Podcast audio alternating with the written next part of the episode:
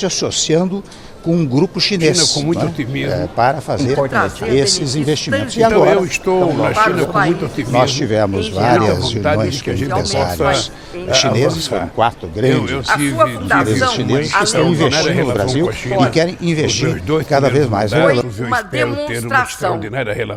Olá a todos e todas, sejam bem-vindos ao 14º episódio do Webcast, o nosso podcast sobre política externa brasileira.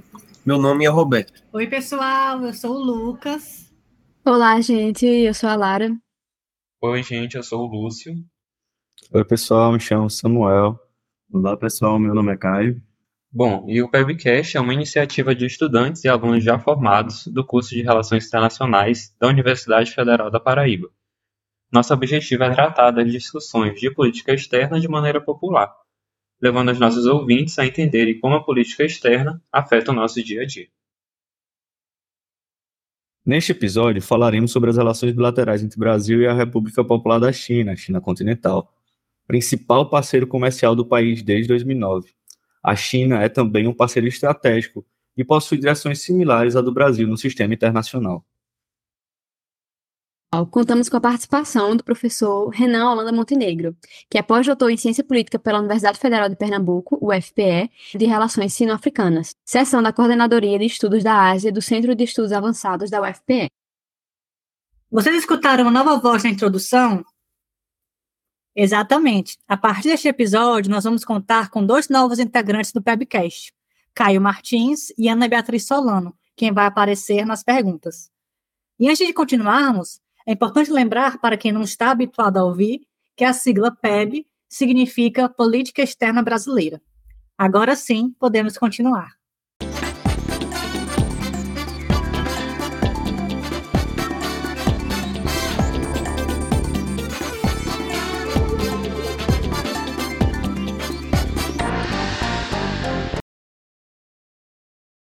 Relações diplomáticas oficiais entre o Brasil e a China tenham se iniciado em agosto de 1974, quando o governo de Ernesto Geisel criou a Embaixada Brasileira em Pequim, as relações Brasil-China datam do século XIX, ainda que com menos força. Pois é, Roberto. E durante o Império do Brasil, o país não procurou sistematizar uma relação com a China imperial. Porém, foi dentro da perspectiva de universalismo da PEB imperial, que foi uma tentativa de ampliar as relações diplomáticas brasileiras, que foram justamente estabelecidas relações regulares com a China, pelo Tratado de Outubro de 1881. Essa missão comercial, conduzida por Arthur Silveira da Mota e Eduardo Calado, teve por objetivo estimular uma corrente de imigração chinesa para as lavouras brasileiras, vista a insuficiência da imigração europeia e a escassez crescente da mão de obra escrava. Por motivos racistas do parlamento brasileiro e pelo receio do governo imperial chinês ante a humilhação sofrida pelos imigrantes chineses, a autorização de imigração não foi concedida, mas permitia o comércio e o trânsito entre os dois países. Entretanto, foi a partir da década de 1950 que as relações começaram a possuir consistência. Daniele Becar considera que as relações sino-brasileiras possuem cinco fases: gestação, que vai de 1949 a 74, fixação das bases, de 74 a 90, crise, de 1990 a 1993, formação da parceria estratégica, de 93 a 2003, e maturação, de 2003 até hoje. A fase embrionária foi marcada por determinados objetivos de ambos os lados. Do lado da China, recém-passada pela Revolução Cultural Comunista de Mao Zedong, possibilitava-se reconstruir o país e aumentar a segurança nacional, diante das dificuldades no relacionamento com as superpotências, Estados Unidos e União Soviética. Do lado brasileiro, por meio da política externa independente, o contato com a China permitiria alargar sua lista de parceiros comerciais e aumentar o prestígio internacional. Vamos lembrar que durante a PEI, a Política Externa Independente, inaugurada por Jânio Quadros e continuada por João Goulart, o Brasil, mesmo diante da bipolarização internacional e sob a histórica influência dos Estados Unidos, é, estabeleceu relações comerciais tanto com os países socialistas quanto com os países não alinhados, a fim de sair dessa dicotomia né, do oeste capitalista e do leste comunista numa clara defesa da coexistência pacífica e de reposicionar o Brasil ao sistema internacional. E foi na perspectiva da PEI que o então vice-presidente João Goulart foi à China em 1961, realizando a primeira visita oficial de um governante brasileiro ao país asiático. Mas com o início do regime civil-militar, em 1964, o governo de Castelo Branco cortou as relações com o país comunista, devido, claro, ao alinhamento automático com os Estados Unidos. Apesar disso, né, Roberto, a partir da década de 70, o pragmatismo voltou à PEB e foi visto também na China, pois o Partido Comunista Chinês procurou acabar com o isolamento chinês ao se aproximar gradualmente dos Estados Unidos e diminuir os apoios revolucionários na América Latina, que eram mal vistos pelo regime militar brasileiro. No Brasil, o viés nacional desenvolvimentista retornou à agenda internacional brasileira, procurando diversificar parceiros e abrir novos mercados comerciais ao país, ainda que fatores ideológicos ligados à segurança nacional tenham impedido a oficialização das relações e cooperação com a China até o governo Geisel, que inicia a segunda fase relacional, a fixação das bases.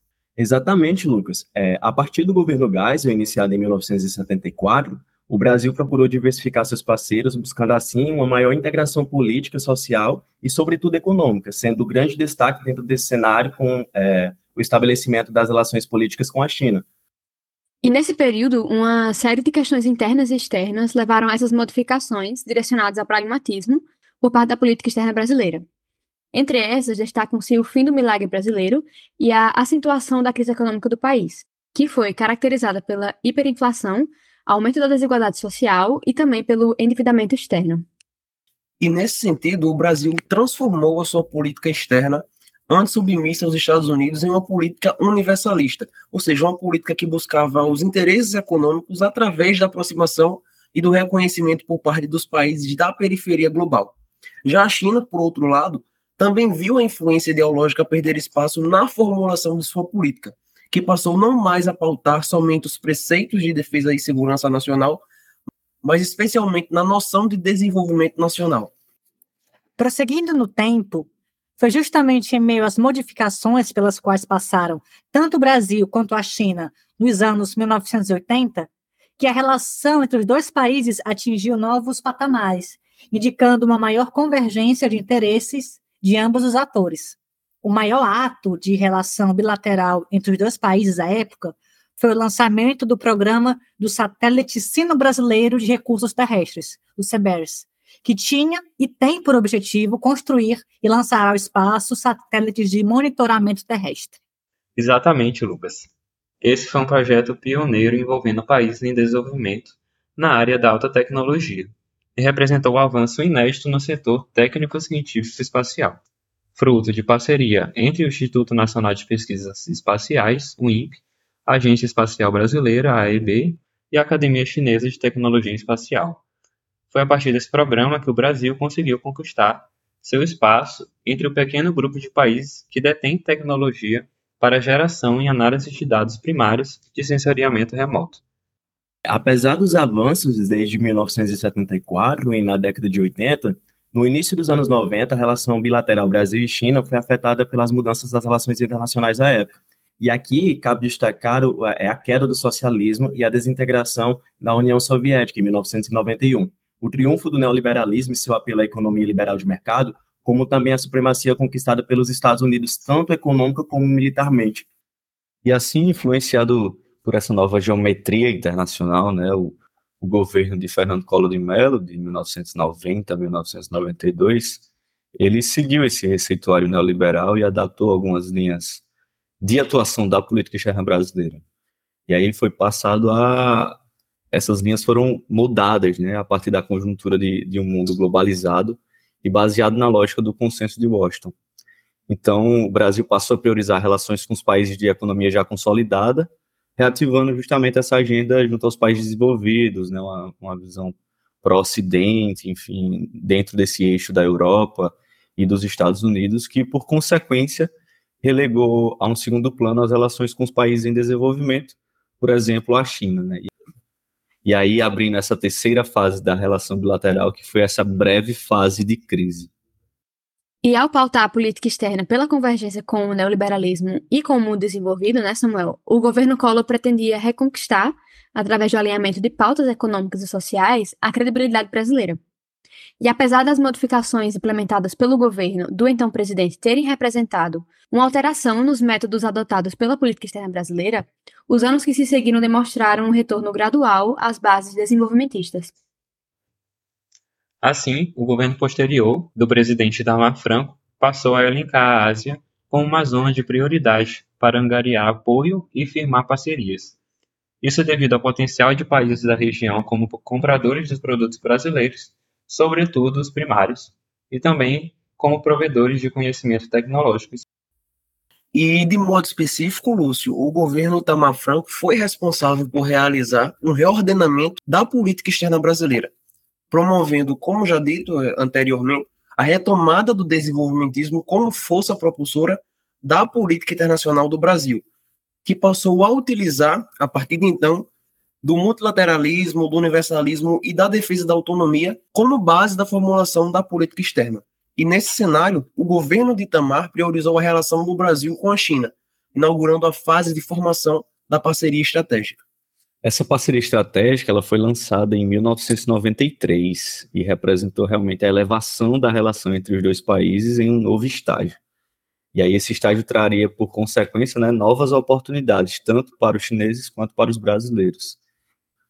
Então representou a consolidação do maior nível de profundidade diplomática, no qual os países, desde então, passaram a buscar um relacionamento em que nunca houvesse um tratamento hostil, né, no qual, no qual compartilhasse os fundamentos básicos da, da política exterior, bem como do desejo de cooperar com vistas aos interesses comuns e também de adotar essas medidas práticas né, para desenvolver e fortalecer a ligação entre os países.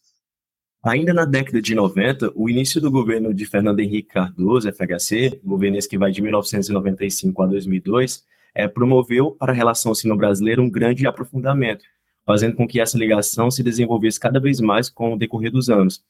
E isso só foi possível porque o governo FHC trouxe novos rumos para a PEB, passou a adotar uma lógica de participação ativa na elaboração e na condução de normas e regras dentro dos regimes internacionais. E nesse sentido, Caio, o Brasil passou a dar ênfase em uma agenda emergente, que levou a considerar a Ásia como um novo centro do desenvolvimento econômico mundial, constituindo também um estratégico mercado para ser explorado pelos produtos brasileiros, né, uma importante fonte para a cooperação tecnológica. Entretanto, apesar dos significativos avanços no final dos anos 1990, foi nos anos 2000 que a relação sino-brasileira se fortaleceu e atingiu a maturidade, coincidindo, entre outras coisas, com o apelo e o incremento da multipolaridade na seara internacional, o que nós discutiremos com mais detalhes ao longo deste episódio.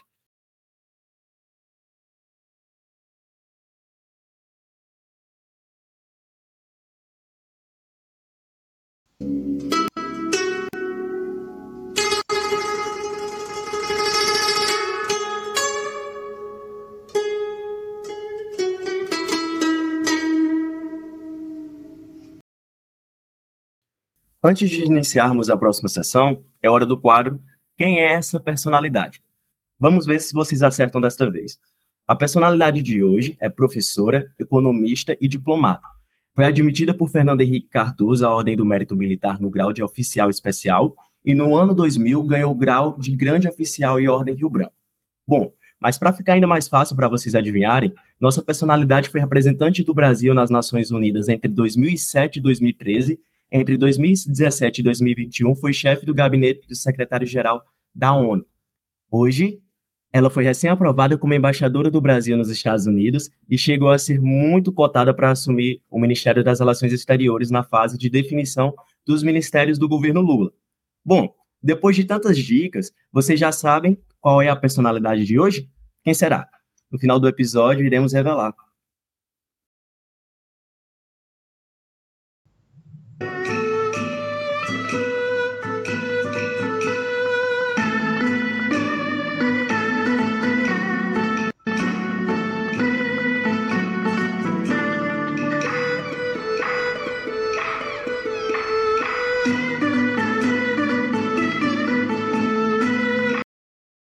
Antes de iniciarmos o bloco de entrevista com o nosso convidado de hoje, daremos um breve panorama das relações sino-brasileiras durante os governos de Luiz Inácio Lula da Silva. A começar pelo primeiro governo, quando o Brasil entra em evidência, já indicando uma relação comercial intensa com a China a partir do ano 2000. Também, nos primeiros anos do século XXI, a China tinha por objetivo em sua política externa a diversificação dos fornecedores e consumidores, visando a redução da dependência de um grupo pequeno no fornecimento de matérias-primas, de maquinários e de insumos. No período que compreende a primeira gestão de Lula, a balança comercial com a China ganhou novas projeções, tendo em vista que em 2002 a participação nas exportações sino-brasileiras eram de 4,2%, e ao final do primeiro governo, em 2006, houve um acréscimo para 6,7%. O mesmo ocorreu com as importações, já que em 2002 estava em 3,3% e em 2006 foi para 8,8%. Esses dados demonstram que a relação entre Brasil e China estava cada vez mais estreita. Mas não foi só no plano econômico que o Brasil mantinha laços estreitos com a China. Além das visitas do presidente Lula e do seu antigo ministro das Relações Exteriores, Celso Amorim, à China, houve esforços para uma maior relação política. E o marco deste laço se deu em 2004, quando foi criada a Comissão Sino-Brasileira de Alto Nível de Concertação e Cooperação, a COSBAN, com o objetivo de incentivar o relacionamento bilateral com contatos regulares entre altos representantes dos dois países. Bom, Lucas, e já no segundo governo Lula, as relações do Brasil com a China se intensificaram ainda mais, principalmente pela relevância comercial. Em 2009, a China se tornou o principal parceiro comercial do Brasil. O relacionamento sino-brasileiro sempre se apresentou como promissor pela constatação de complementariedades no plano econômico e pela contínua presença em ambos os países de uma real vontade política de estabelecimento de uma cooperação, tanto no plano bilateral quanto no multilateral. E nesse sentido, a política externa brasileira do governo Lula passava a enfatizar a constituição de coalizões e a importância do relacionamento com a China, seja aí como cooperação sul-sul, como a própria parceria estratégica, ou também com a relação entre potências emergentes. Em 2009, houve a criação dos BRICS e do BASIC, enfatizando o chamado dos países a assumir responsabilidades ampliadas em grandes temas da agenda internacional e também a desempenhar papéis de protagonismo no cenário internacional. No ano de comemoração dos 35 anos de relações sino-brasileiras, em 2009, o presidente Lula realizou sua segunda visita oficial à China. Pois é, Roberto, e essa viagem ressaltou justamente a importância de marcos da relação, né? como, por exemplo, o diálogo estratégico criado em 2007 e o diálogo financeiro Brasil-China em 2008. Já no ano de 2010, mais um passo para o aprofundamento do vínculo bilateral foi estabelecido, com assinatura pelos presidentes Luiz Inácio Lula da Silva e Rugental. O plano de ação conjunta, que foi assinado, visava justamente dar caráter institucional à relação entre Brasil e China, com o estabelecimento aí de metas concretas e a criação de mecanismos permanentes de consulta e coordenação entre os dois países.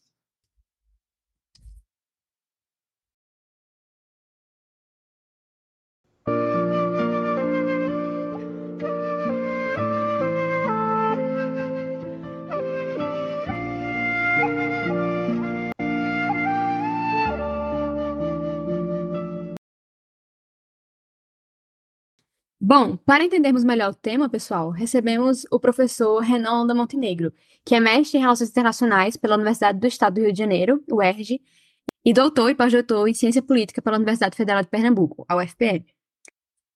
Atualmente, nosso convidado leciona no curso de Relações Internacionais da UERJ, mas também já lecionou nas Universidades Federais de Sergipe e da Paraíba. Além disso, é pesquisador associado do Centro de Estudos Avançados da UFPE, atuando como curador de relações sino-africanas na Coordenadoria de Estudos da Ásia.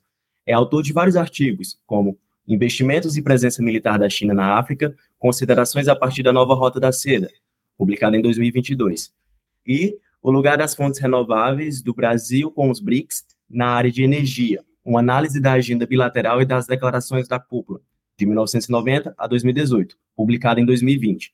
Em relação a livros, foi coautor do capítulo África, Oceano Índico e Política Externa da China no século XXI, do livro Brasil e China nas Relações Internacionais, Temas e Debates, da editora UFPE.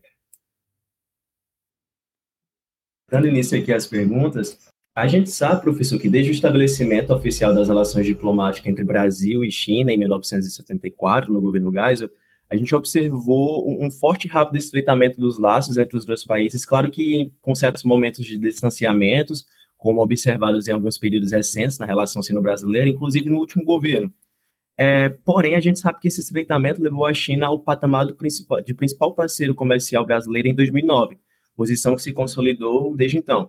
É, hoje, com todos esses fatos, é inegável que a China é um ator crucial para a política externa brasileira.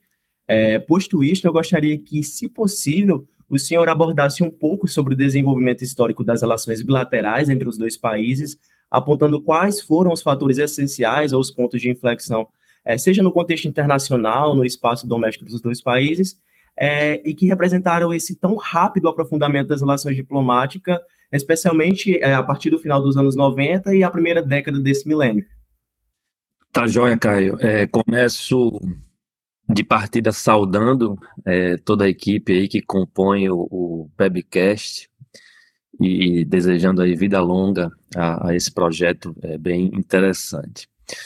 Bom, é, Caio, você me faz aí um, um, uma pergunta que para que eu possa responder de maneira é, completa, eu peço aí a, a, a, permissão de me alongar um pouco aqui para fazer uma cronologia é, que tente contemplar é, eventos diversos aí, desde não só o estabelecimento de relações diplomáticas, né, como você bem mencionou, é, durante o governo Geisel, né, nos anos 70, mas voltando um pouquinho de nada no tempo também, tá?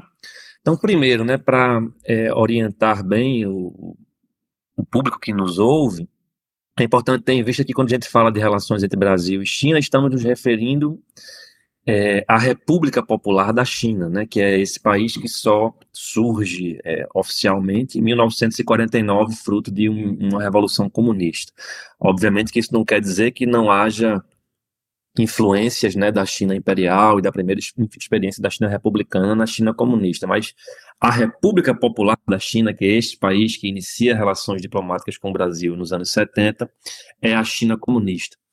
Inclusive, é, o início das relações diplomáticas nos anos 70 se dá num contexto de substituição né, do reconhecimento que Primeiro foi com a China, a República da China, que é a Taiwan, mais conhecido, né? O Brasil reconhecia primeiro Taiwan, depois, a partir dos anos 70, a China comunista.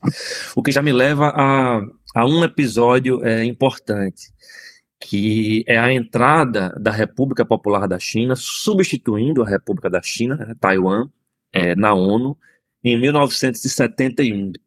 Por que, isso é importante? Né? Porque é no início dos anos uhum. 70 e com a entrada da China comunista na ONU, substituindo Taiwan, boa parte da comunidade internacional começa a migrar o reconhecimento de Taiwan para a República Popular da China. Por quê? Porque a China, tanto a China comunista quanto a República é, da China, Taiwan, elas adotam o princípio da China única. Né? Desde a perspectiva da China comunista, isso é mais importante. O que isso significa? Que um país não pode ter relações diplomáticas com as duas Chinas, e somente com uma, já que, aos olhos da, de Pequim, Taiwan é uma província rebelde. Né? E assim é reconhecida por boa parte da comunidade internacional, já vista que atualmente cerca de 13, 14 países, é, mais ou menos, mantêm relações diplomáticas com Taiwan. Né? Boa parte da comunidade internacional se relaciona com a República Popular da China. Então, esse é um primeiro episódio é, importante que é, mesmo antecede né, o estabelecimento de relações diplomáticas entre Brasil e a República Popular da China, que se dá em agosto né, de 1974. Então, esse é um primeiro episódio, né, a entrada da República Popular da China na ONU em 71. Né? No, na segunda metade dos anos 70, tem mais dois episódios aí ao nível doméstico da China que também são importantes. O primeiro é em 1976, que é a morte dos dois principais líderes da Revolução Chinesa, que são Mao Zedong e o Zhou Enlai, né? Que eram os dois grandes líderes da China comunista no contexto pós-revolucionário. A morte deles é importante no sentido de que encerra né, aquele primeiro ciclo de lideranças é, da China comunista, e é importante também por conta de um segundo é, episódio ao nível doméstico da China que eu gostaria de mencionar, que é a emergência de uma nova coalizão né, política liderada pelo Deng Xiaoping, né, que chega ao poder em 78 e, a partir do final dos anos 70 e início dos 80, põe é, em marcha um processo de abertura é, econômica chinesa, né, um processo de liberalização é, paulatina, planejada e controlada né, da China.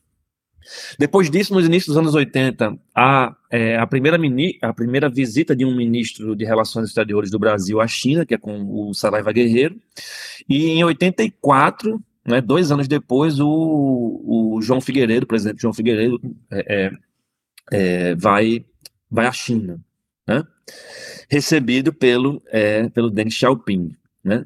No final dos anos 80, um episódio importante dessa parceria sino-brasileira é o início do programa CBES. Né? Não sei se todo mundo conhece, mas é um programa de cooperação é, na área espacial, né, para lançamento de satélites.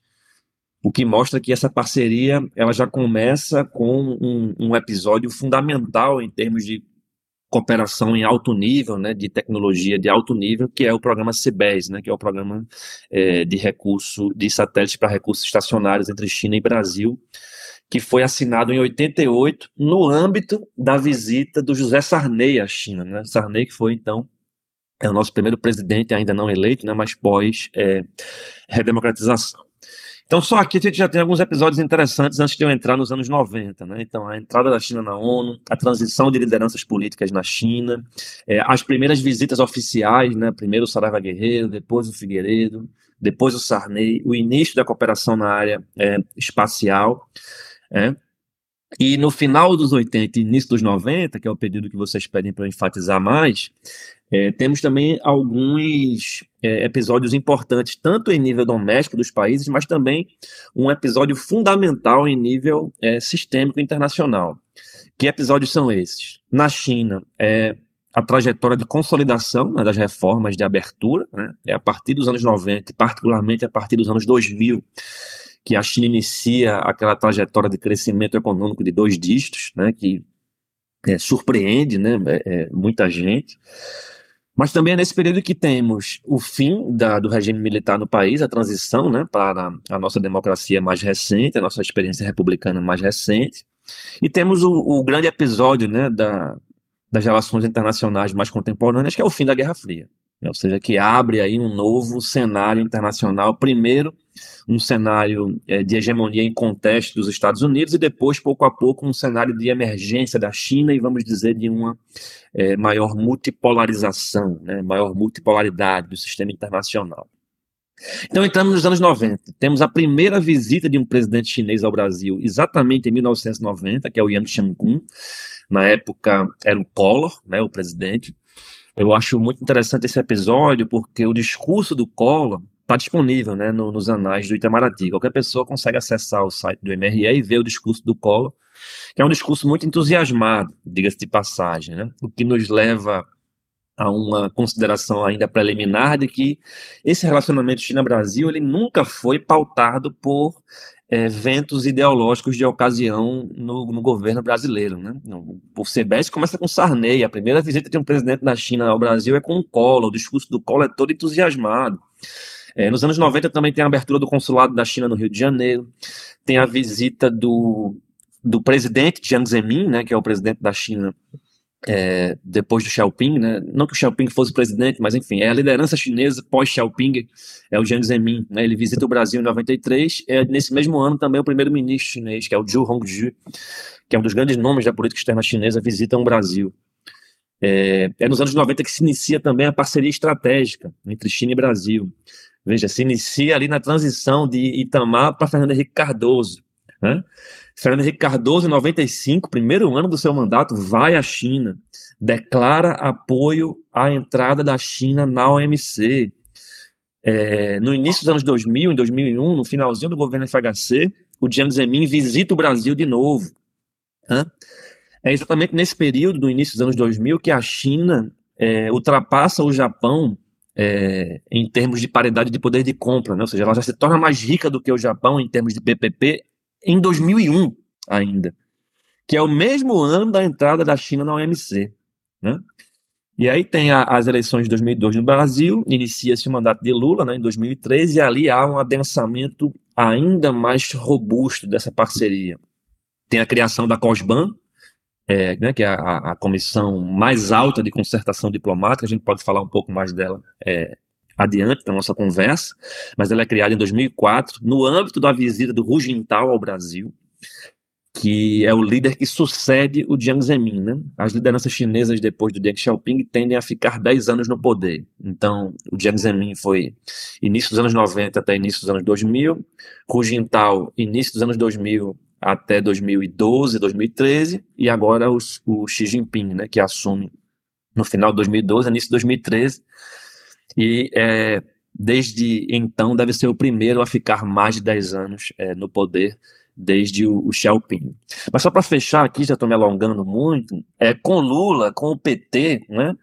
Primeiro que a gente tem pela primeira vez um partido que fica no poder por quatro mandatos, né? Não foram quatro mandatos completos, porque teve o golpe contra a Dilma, né, no, no, em agosto de 2016, mas dois mandatos Lula, um mandato Dilma completo e um, um, um início de um segundo mandato de, de, Dilma, né. É nesse contexto que a gente tem a criação da COSBAN, os BRICS, né, a criação dos BRICS, é, uma maior concertação na área de meio ambiente por meio do Fórum BASIC, que, que nada mais é do que o BRICS é, sem a Rússia, temos o início dos Institutos Confúcio aqui no Brasil, que é um adensamento da parceria na área cultural, no intercâmbio acadêmico também.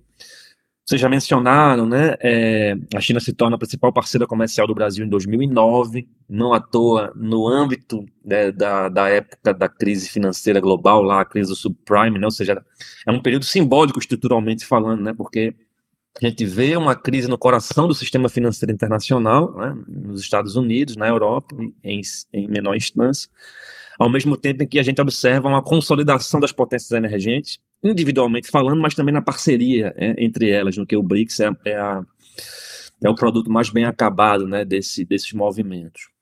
É, temos também um adensamento diplomático né, nesse período dos anos da, da segunda década dos anos 2000. É em 2016, por exemplo, que a China inaugura o consulado no Recife, né?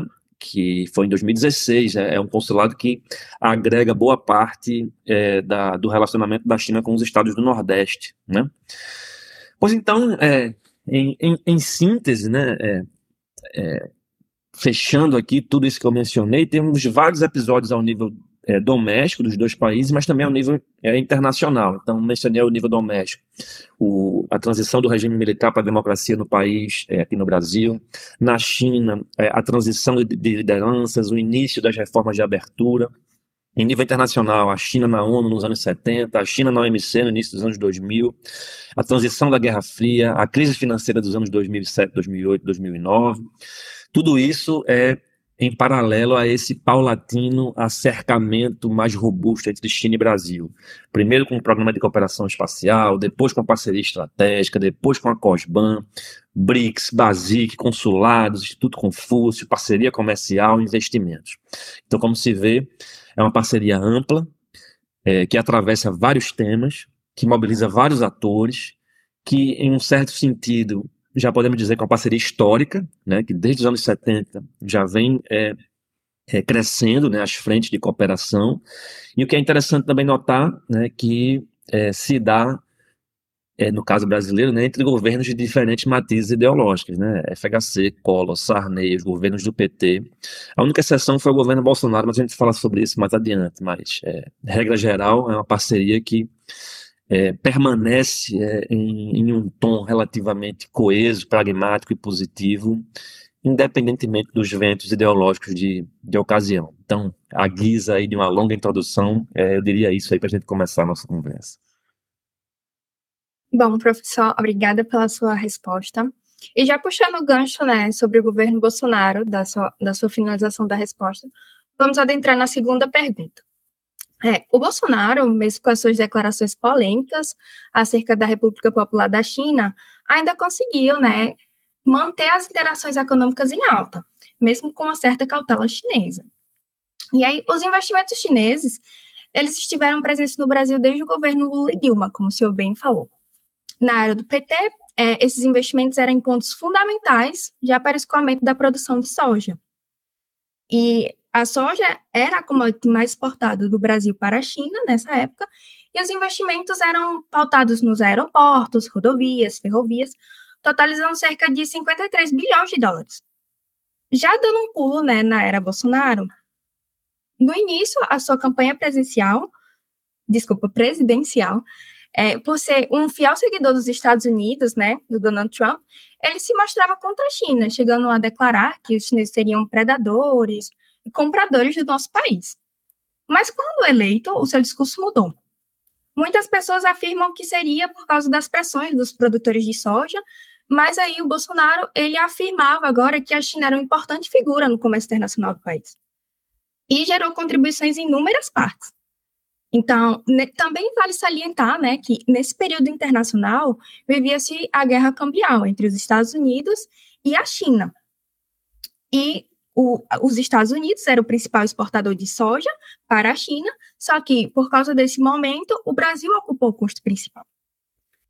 Agora, com a volta do Lula, né, mais pragmático, mais amigável com a RPC, Será que temos uma possibilidade maior de ampliar o leque de investimentos, né? Já que, diferente do primeiro governo Lula, a China agora é a segunda maior economia mundial, logo tem mais possibilidade de ajudar o país, ou será que continuaremos apenas com os investimentos que favorecem os chineses? É, é uma pergunta muito, é, muito interessante, é, é, Ana Beatriz. E antes de elaborar melhor, só dois comentários rápidos é, é, é antes de, de entrar nessa, essa narrativa mais, mais elaborada. O primeiro é que existe um, um, um, nítido padrão global dos investimentos chineses, né, em, em particular na, nos países do sul global, da periferia do sistema, como é o caso é, do Brasil. E esses investimentos, como você bem diz, né, não deveríamos esperar algo diferente. São investimentos que é, vão de encontro às necessidades da China. Obviamente, né, nas relações internacionais não, não devemos esperar um, simples altruísmo né, é, dos países. Pode até ter movimentos nesse sentido, mas né, não, é o normal. Então, investimentos em, em, em commodities, né, em matérias-primas em geral, e em energia particularmente, e infraestrutura são é, compõem o grosso né, do, dos fluxos de investimento externo direto na China é mundo afora. E o Brasil simplesmente ele é mais um desses países com que a China, em que a China investe bastante. Se você ver os dados, né, é isso aí, é infraestrutura, transporte, energia, commodities. É isso que a China investe. E o segundo ponto, é, que você menciona bem também, é uma mudança de postura do Bolsonaro, mas é, vamos dizer, é uma mudança de postura até a página 2, vamos dizer assim. E isso é, reflete é, um ponto que eu vou querer elaborar mais, que é o fato de que a relação China-Brasil é tão forte e tão diversificada nos atores envolvidos que mesmo um presidente e aliados próximos que adotavam uma retórica sinofóbica é, explícita, isso não foi capaz de arrefecer os laços é, outros, em particular os laços econômicos. Foi durante o governo Bolsonaro que Brasil e China tiveram os maiores é, registros de fluxo comercial da história. Ou seja, mesmo com esse discurso de que ah, a China vai comprar o Brasil, de comunavírus, é, de comunismo, vírus de laboratório, essas coisas todas que a gente sabe, surge todos que a gente felizmente acompanhou nos últimos anos, mesmo assim, a balança comercial registrou recordes. Né? Então, é, indo de encontro mais é, de forma mais detida agora a, a porção final da pergunta, né? ou seja, será que a China consegue nos ajudar mais? Será que continu vai continuar em parte que nos favorece, é, que os favorece, melhor dizendo? Então, vou recobrar alguns pontos que eu é, já trouxe no final da questão é, anterior. Primeiro, a gente já viu que não tem disputas ideológicas nesse relacionamento. Né? Essas querelas ideológicas foram operacionalizadas pelo Bolsonaro, pelos seus aliados, para fins outros. Né? Em algum sentido, em um ou outro momento, houve até impacto na nossa relação com a China. Vocês devem lembrar, na época da, das vacinas, né, que a China atrasou um, um carregamento de, acho que foi do IFA, né, do ingrediente farmacêutico ativo. É, enfim, a, a, fez algumas retaliações no setor do agronegócio também, né, colocou algumas barreiras sanitárias em alguns produtos nossos, mas assim, nada muito sério. Né, foram, foram mais recados, assim, dizer, ó, é, baixa a bola aí, vamos, vamos conversar em, em níveis mais razoáveis, civilizados. Né? Então, é, não há disputas ideológicas é, per se nesse relacionamento. O segundo ponto é que, é, como não é só economia, né, que a, a relação China-Brasil se manifesta, eu já estava discutindo isso anteriormente, é, como, como isso atravessa é, diplomacia, cultura, política e economia também, então o meu ponto é que esse relacionamento mobiliza muitos atores, e particularmente atores que não estão nos governos nacionais, no governo federal aqui no caso brasileiro. Eu diria mais, uma boa parte do relacionamento China-Brasil se dá fora do governo federal, né, dos governos nacionais. Né? Então, você mencionou, é, Beatriz, o agronegócio. Poxa, o agronegócio é uma das frentes de contato mais óbvias e, e, e robustas entre China e Brasil. Né? Mas não é só o agronegócio, então, é, setor comercial como um todo, né? então, é, pessoas que trabalham com, com, com atacado e com varejo aqui no Brasil, que compram os produtos chineses para revender aqui, também é um, é um, ponto de contato muito óbvio. É, os políticos, né? a gente tem uma frente parlamentar Brasil-China em Brasília, a gente tem uma frente parlamentar é, nesse mesmo sentido na Assembleia Legislativa de São Paulo. A gente tem uma frente parlamentar é, dos BRICS também é, em Brasília. São Paulo acabou de inaugurar um escritório comercial é, na China, todo bancado pela China. A gente tem o um consórcio Nordeste, né, que tem os nove governadores do Nordeste, que tem uma relação muito próxima com os chineses, não só com o governo em Pequim, mas com as unidades subnacionais da China também. Ou seja, esse relacionamento envolve, além dos ministros de Estado, do, do, presidente da República, envolve os governos, as prefeituras, os atores privados, os acadêmicos como nós, os professores, enfim, quem está envolvido com cultura.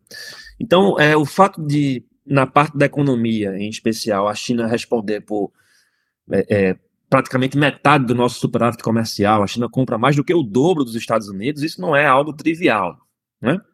Então, isso é um, um primeiro ponto. Um segundo ponto, e fazendo uma cronologia rápida, é, no governo Bolsonaro, as relações começaram erradas com a China no âmbito do Bolsonaro, né, não no âmbito do Brasil, né, vamos separar as coisas. No âmbito do Bolsonaro, as coisas começaram erradas já na campanha. Né? Antes mesmo do Bolsonaro assumir, quando ele estava indo em pré-campanha, ele visitou Taiwan. Né? E isso é algo assim é, inadmissível, né, aos olhos de Pequim, uma liderança política que tinha uma quantidade considerável de intenção de voto àquela altura, visitar uma província rebelde, né, visitar Taiwan. A gente sabe que isso é um ponto muito sensível para os chineses, porque lida com o aspecto mais básico, que é da soberania. Né? Você visitar Taiwan é você relativizar a soberania da República Popular da China.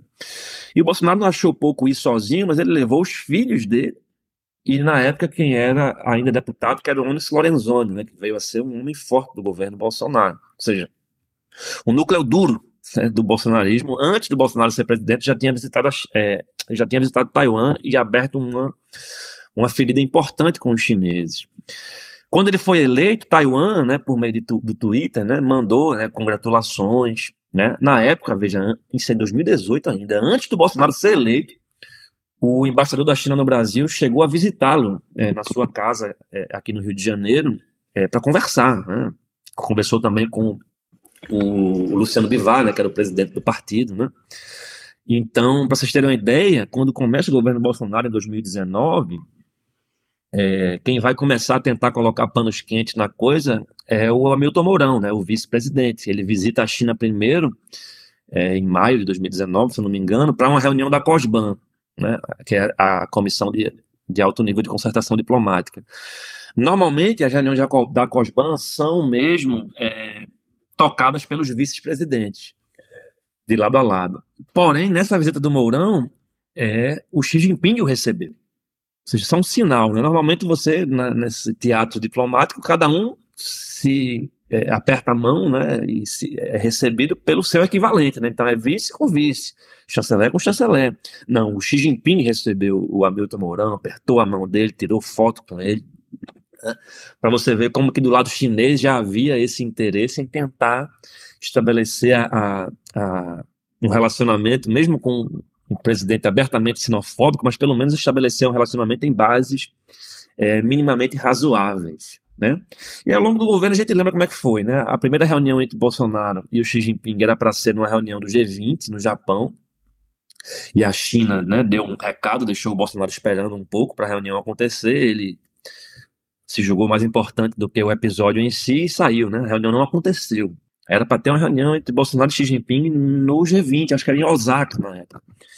E aí a China deixou a delegação brasileira esperando um pouquinho, Bolsonaro levantou e foi embora, de modo que o primeiro encontro entre Bolsonaro e Xi Jinping só aconteceu em outubro de 2019, na China, e curiosamente era a época dos, dos 70 anos da Revolução Comunista.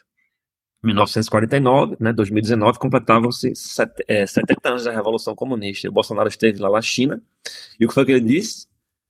Estou num país capitalista.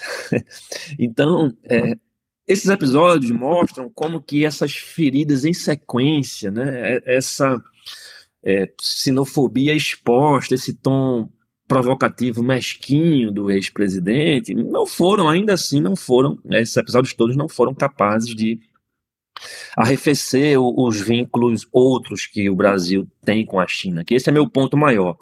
O relacionamento não é só o governo federal. O governo federal é uma parte importante, é, mas não é a única. Né?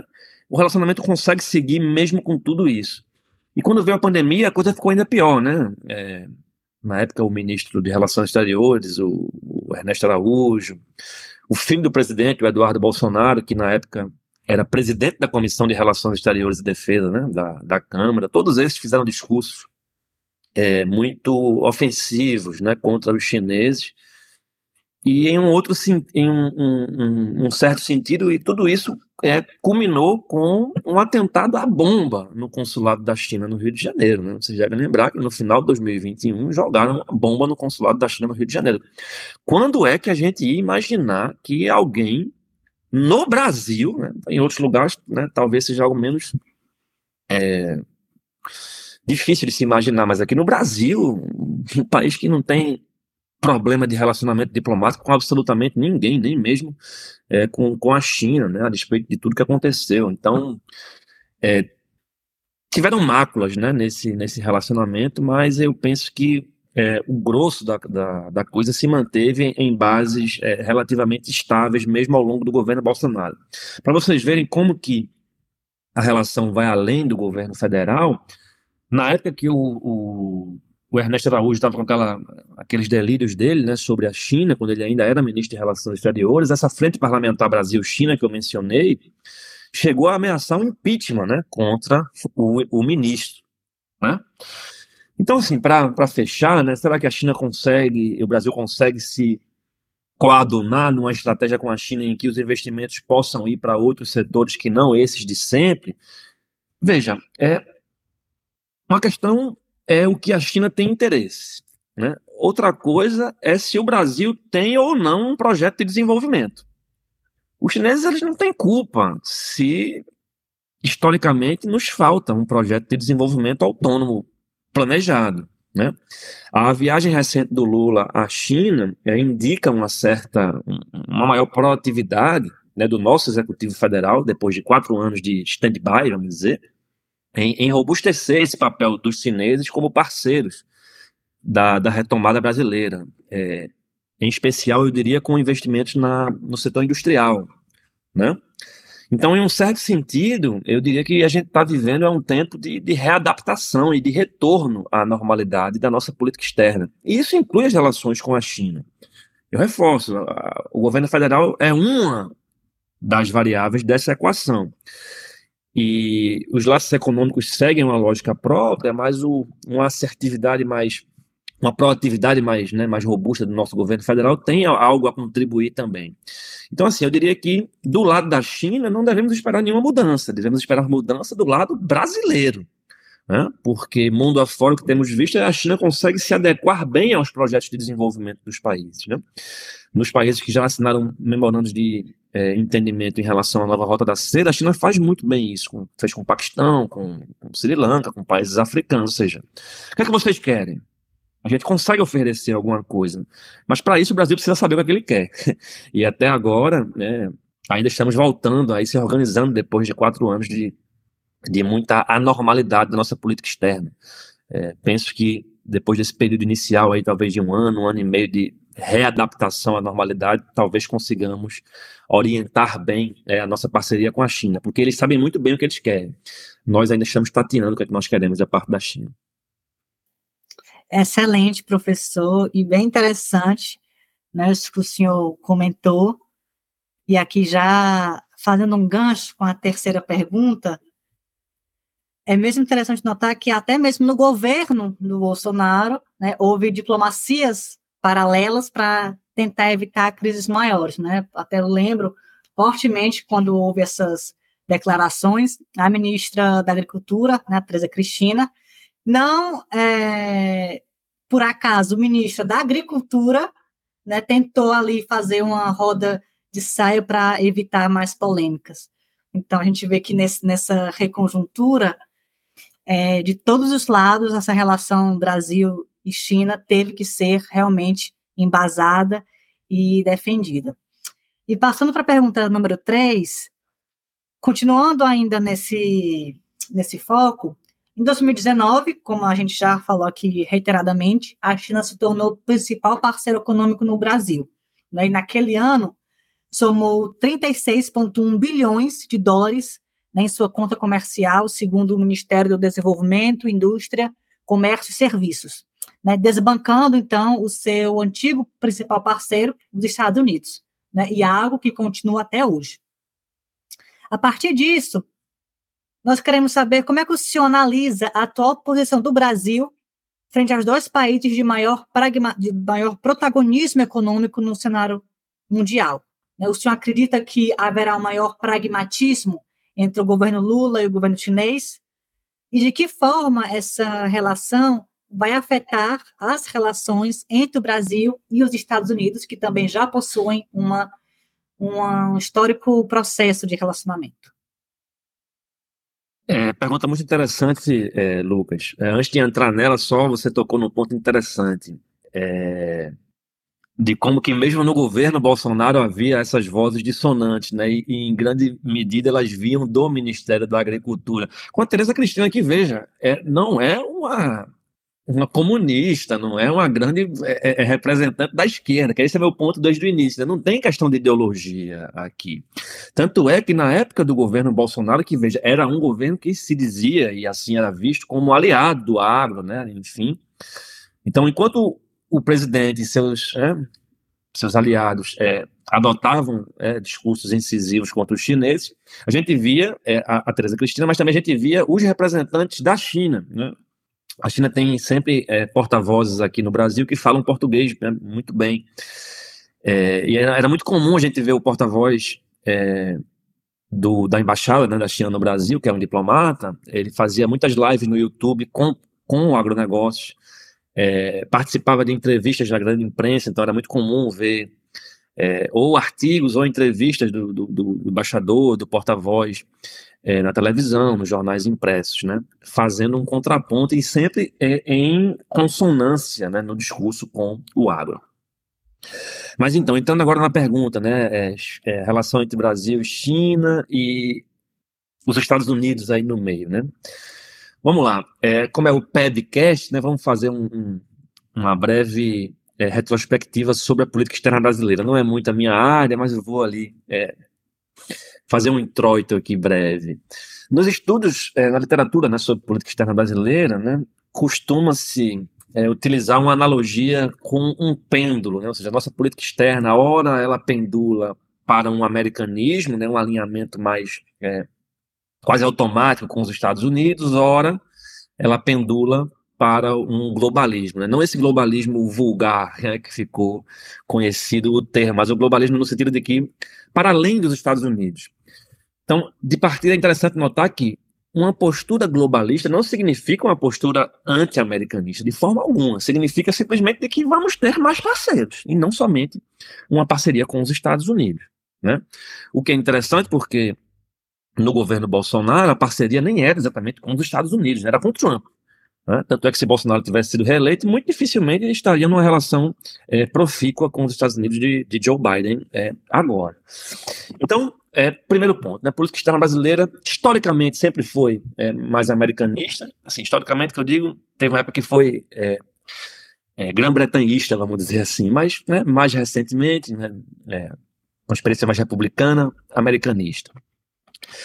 Nossa primeira experiência é, globalista, ela já vai acontecer no início dos anos 60, né, no período pré-ditadura militar, é o período de, de, de Jango e, e de Jânio, Jânio e Jango na ordem, né, que é o período da política externa independente, né, do Araújo Castro, é, do Santiago Dantas, né, é um discurso muito conhecido do Brasil, do Araújo Castro, né, do embaixador Araújo Castro, ministro, né, na Assembleia Geral da ONU, em que ele fala dos três Ds, né, desenvolvimento, desarmamento, é, descolonização, que eram as pautas, né, do momento em que o Brasil, como um país é, periférico, abraçava bem é, esse discurso.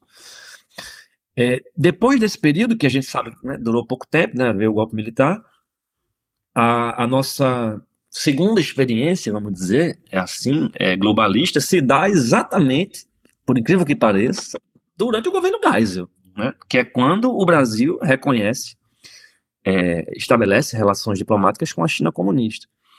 E é o mesmo, mesmo período histórico em que o Brasil é, reconhece a independência de Angola, por exemplo, né, que era uma independência fruto de um, um movimento de, enfim, um movimento de esquerda, né? Ou seja, o nosso governo militar iniciou relações com a China comunista, reconheceu a independência de Angola, que é o chamado período do pragmatismo responsável, né? Que era do Geisel com o, o chanceler Azeredo da Silveira. Mas o fato é que nunca foram experiências é, globalistas nos moldes que vimos a partir da redemocratização, começando ali discretamente com o FHC, mas de forma muito mais clara com os governos do PT, em especial com os governos de Lula. Né? É, como eu estava dizendo, isso vai aos poucos com o FHC, mas de forma muito mais evidente com o governo do PT. Os governos do PT. Né? É, então, depois daquele período Bolsonaro-Trump, né, que não é que foi um, um, um retorno do pêndulo, né? Porque a gente não teve política externa com Bolsonaro, sejamos sinceros, né? não tinha política externa ali, né? Teve um, um, um presidente e, e, um chanceler por um período que adotavam aquelas retóricas é, completamente tapafúrdias, né? É, enfim, é, judaico-cristão, globalismo, a ONU não presta, aquela coisa toda, não vale nem a pena a gente ficar trazendo aqui, mas o ponto é que depois desse rápido período é, a se apagar dos anais da história do nosso, né, nossa, nossa política externa, a gente está vendo agora, indo agora direto para a pergunta do Lucas, né? É, a gente está vendo agora o que eu já mencionei anteriormente, é um retorno à normalidade, né? Então, vamos seguir com uma política é, externa de orientação é, ecumênica, vamos chamar assim, né? Eu acho globalismo um termo não muito propício depois do que transformaram esse termo, é mais uma política externa de orientação ecumênica, que começa já ali no, nos 90, mas em, em, especial nos anos 2000, então é, o Brasil com os BRICS, com a maior aproximação dos países de língua portuguesa, da África, do mundo árabe, da Ásia como um todo, note que isso é um movimento, notem, é um movimento tanto voluntário da nossa parte, seja, nós desejamos isso e vamos tentar adensar e construir parcerias com o mundo não ocidental como um todo, né? mas isso é um fenômeno é, sistêmico também. Né? É, o que, é que eu estou querendo dizer? Que isso começa lá no, com mais força nos governos do, do, do Lula, nos anos 2000, mas já vinha com o Fernando Henrique Cardoso, mas é porque é nos anos 2000 que Hoje a gente vê a Ásia como grande eixo dinâmico das relações internacionais, sobretudo na economia, mas é, isso é um movimento que leva tempo né, para se consolidar. Então isso já vem lá, ainda na época do final da Guerra Fria, vai se robustecendo na transição né, dos anos 80, 90 para os anos 2000, de modo que quando o PT chega ao poder nos anos 2000, né, em 2003 é quando Lula assume, o cenário global já é esse, né? A China crescendo a taxas de 10, 11, 12% por ano há vários anos. Os nossos principais parceiros comerciais vão pouco a pouco começando a aparecer na Ásia. Então, o Brasil tem boas relações é, econômicas como um todo com a Coreia do Sul, com o Japão, é, com a Indonésia, Malásia, enfim, Singapura. Então, isso é um movimento sistêmico também. Ou seja, mesmo que a gente não tivesse orientado a, a nossa bússola para esse mundo não ocidental, em maior ou menor medida, as nossas relações iriam, em algum sentido, caminhar nessa é, direção. Então tem vontade nossa, mas tem elementos sistêmicos importantes é, também. Então, é, agora, né, no, nesse novo governo do PT, né, começando é, em 2023, né, nesse novo cenário doméstico e internacional, temos uma série de desafios. Né? Esse primeiro desafio que eu já mencionei, vou é, me abster de, de, elaborar mais, que é esse retorno à normalidade. Isso em si já é um desafio. O Brasil passou quatro anos sem política externa, né? ou seja, com as suas diretrizes internacionais sendo tocadas à margem do presidente da República. Né? Seja, o próprio Ministério de Relações Exteriores fez uma série de movimentos de acomodação para tentar seguir uma trajetória de política externa, mesmo a, a, a despeito dos rompantes sinofóbicos malucos do presidente. É, mas agora, além desse retorno à normalidade, a gente está vendo é, um Brasil que está se recuperando de uma crise econômica severa, de uma pandemia onde tem uma das maiores taxas de mortalidade do mundo, é, crise política doméstica também, né? A gente, inclusive, está com uma crise política em curso no momento, que, muito embora não esteja atingindo diretamente membros do atual governo, mas atingem a cúpula do governo anterior. Isso não é algo é, a se ignorar, mesmo que seja um governo é, de oposição ao anterior. Né? Então, é, alguns pontos assim para exemplificar mais a, o meu argumento. A, a postura mais incisiva do Brasil, por exemplo, com relação à guerra da Ucrânia, né, ao conflito na Ucrânia, eu acho que é, um, é, é, é sinal de um, um, um posicionamento é, de retomada né, de protagonismo do Brasil né, é, em termos internacionais. E isso é, é, um ponto que a, a pergunta era sobre os Estados Unidos, né, isso é um ponto que,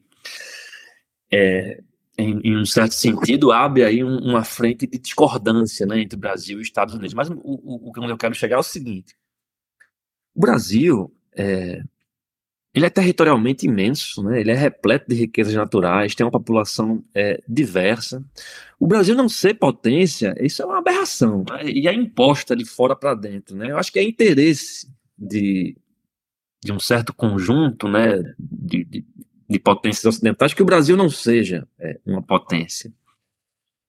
E então, o Brasil adotar um discurso mais incisivo é não só recobrar um protagonismo que o Brasil sempre teve em, em questões é, de interlocução multilateral. O Brasil é conhecido por ser um país multilateralista, vamos dizer assim, né, que privilegia o diálogo, é, mas também é um movimento de, de, retomada dos nossos espaços que estavam né, em stand-by né, nos últimos anos. Então, é, fechando aqui em relação ao, ao, ponto que Lucas pergunta, né, se a gente deve esperar uma maior aproximação do governo Lula com a China e se isso afeta os Estados Unidos, veja, não vejo a aproximação do Brasil com a China gerando atritos, pelo menos diretamente com os Estados Unidos, porque o Brasil já era próximo da China antes e não tinha atritos com os Estados Unidos. A questão é que o cenário global atualmente é diferente, como vocês já mencionaram nas questões né, de Caio quanto de Beatriz. E depois a gente passou recentemente pelo Trump, por uma guerra comercial, Agora, a questão é, Rússia e Ucrânia coloca, é, vamos dizer assim, né, em, em lados né, opostos, uma coalizão pró-OTAN e uma coalizão com muitas aspas pró-Rússia, mas o meu ponto nem é esse. Né? O meu ponto é que a, a retomada da aproximação do Brasil com a China, eu penso que não deve gerar atritos com os Estados Unidos, e muito pelo contrário. Ela deve é, é nos permitir barganhar com os Estados Unidos desde uma posição é, mais privilegiada. Dizer assim, ó, eles me oferecem coisas que vocês não me oferecem, o que, é que vocês têm me oferecer? Né? É, e isso já não é uma novidade na nossa trajetória histórica de política externa, diga-se de passagem, né? É, Vargas fez isso, é, Kubitschek fez isso. Enfim, não deveríamos esperar algo diferente. O Brasil é um país gigante e é do interesse do Brasil se aproximar de potências. A China é uma potência, os Estados Unidos é uma potência. E é interesse dos Estados Unidos e da China se aproximar de nós também. Haja vista que somos o, o, o, o grande é, é player né, do, do Cone Sul aqui no continente americano. Então, assim, nós temos algo a oferecer, temos algo a demandar, claro, mas temos algo a oferecer também. E a chancela do Brasil, né, o nosso apoio a pautas americanas, é, ou a pautas chinesas, isso tem um peso enorme. E eu penso que, na verdade, o que o Brasil está fazendo não é se alinhar à China. Não, o Brasil está adotando uma postura que é do nosso interesse. Né? Acho que é do nosso interesse estar próximo da China em certas pautas, como a ambiental, por exemplo. É nosso interesse estar do lado da China em conjunto com outros países que têm o mesmo nível de desenvolvimento do nosso, como a Índia, como a África do Sul, né? como a própria Rússia. Ou seja, o Brasil tem muito mais interesse com o mundo em desenvolvimento do que com as grandes potências. Então, por que, que a gente vai estar alinhado é, acriticamente, automaticamente com os Estados Unidos e com o bloco ocidental? Não. Não é uma questão de alinhamento, vejam. Né? É uma questão de aproximação e interlocução pelo fito maior, no fito maior do nosso interesse nacional. Né? E o nosso interesse, ele está disperso é, em, em, parcerias diversas. E no momento eu vejo uma parceria com o Sul Global muito mais, é, sendo algo muito mais interessante do que uma aproximação à crítica com o bloco ocidental, que foi um bloco que estivemos historicamente do lado durante boa parte da nossa história, com resultados conhecidos. E não foram bons resultados até aqui. Bom, professor, é, obrigada pela sua resposta novamente. E agora, entrando mais nessa via multilateral, né? A nossa quarta pergunta trata um pouco mais sobre a questão do BRICS, né? O fórum entre o Brasil, Rússia, Índia, China e África do Sul, né? A sigla. A política externa do Lula, do seu primeiro mandato, via nos BRICS uma forma de ser um ator importante nas discussões das pautas globais existia ali um objetivo de o Brasil conseguir exercer um protagonismo, né, utilizando ainda da sua condição emergente. E com essa luta para obter o seu lugar ao sol, é, será que agora com a Dilma, ex-presidente, que foi eleita, né, presidente do Banco dos BRICS, o NBD, a sigla em inglês, em março desse ano, será que o Brasil agora ele vai conseguir um apoio maior para obter seu protagonismo? é, sendo puxado pela China, que é um dos maiores atores do sistema estatal. O senhor tem alguma ideia acerca dos rumos da política externa do Brasil com a China, levando a forte influência, né? Levando em consideração essa influência da Dilma? Boa, é um, um episódio bem recente esse, né? A, a, a chegada da Dilma à presidência do novo Banco de Desenvolvimento. Mas eu diria que, para além desse episódio em si, da Dilma no, no Banco dos BRICS, acho que a existência em si do Banco dos BRICS é, seria, ao meu juízo, o que devemos tomar é, como ponto de partida, né? para além da pessoa que ocupa é, o cargo de presidente. Claro que ter a, a ex-presidente Dilma lá significa algo, não estou colocando isso em xeque, mas é, é, me permitam aqui elaborar um pouco sobre o meu o, meu ponto, né, com o, o, auxílio de uma ideia que eu sempre uso, é, pegando emprestada é, do, do, professor Acharya, né, Amitav Acharya. Acharya ele tem o um conceito do mundo é, multiplex, né? O que, é que seria um mundo multiplex? É, é como se fosse um cinema, né? Você entra num cinema e ali tem vários filmes com é, atores e atrizes diferentes, filmes de diferentes nacionalidades, com diferentes roteiros, né? filme de ação, filme de ficção científica, filme de comédia, filme romântico, com diretores diferentes. É como se fosse o sistema internacional atualmente. É, é um, um, um sistema de convivência de lógicas de gerenciamento, é, às vezes complementares, às vezes, às vezes distintas, né? A gente se acostumou a ver um sistema é, pós Segunda Guerra que era centrado em nível multilateral, internacional, no sistema ONU, né? nas organizações ONU como um todo. Então, a questões de segurança vai para o Conselho de Segurança, questões de direitos humanos vai lá para a Comissão de Direitos Humanos. Se está precisando de, de, discutir temas econômicos, precisando de é, é, frente de crédito, procura o Banco Mundial, procura o FMI. Tudo isso tem um verniz institucional de organizações internacionais, mas também está amparado numa lógica é, de normas e de ideias que balizam esse, essa ordem liberal. Né? E hoje em dia não. Né? Hoje em dia, vamos dizer, quando a gente entra no cinema das relações internacionais, a gente tem é, organizações como o Banco dos BRICS, como o, o Banco Asiático de Investimento em, em, Infraestrutura, os próprios BRICS em si, como uma coalizão de países do Sul global, que de, de, debatem e deliberam questões que, que lhes dizem interesse e muitas vezes levam a concertação dessas posições para o sistema ONU, né, que é um sistema que reúne todos os países. É. E vários outros exemplos desse tipo. Dentro dos BRICS também tem o arranjo contingente de reservas, que é uma espécie de FMI dos BRICS. Então, é, esse mundo é, é multiplex, é, é, daí que a análise começa. Né? E tem muitas diferenças desse mundo é, multiplex de hoje, é, se a gente quiser chamar de uma multipolaridade de hoje, para uma multipolaridade do mundo é, do início do século passado. Ou seja, hoje a gente tem uma, uma, multipolaridade de fato. A multipolaridade que nós tínhamos no início do século passado, antes da Guerra Fria, era uma multipolaridade europeia. Né? A gente estava falando de quem eram os, os polos de poder. A gente olhava para a Alemanha ou para a Prússia, que seja, para a França, para a Rússia, é, para os Estados Unidos, para a Inglaterra, não tinha o Brasil ali, não tinha a China, não tinha a Índia ali. Né? É, além disso, a natureza da interdependência hoje em dia é muito maior.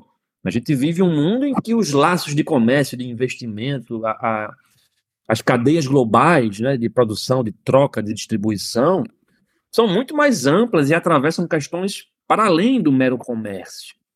Né? E para não mencionar o fato de que os desafios que se apresentam hoje também são muito mais complexos. Né?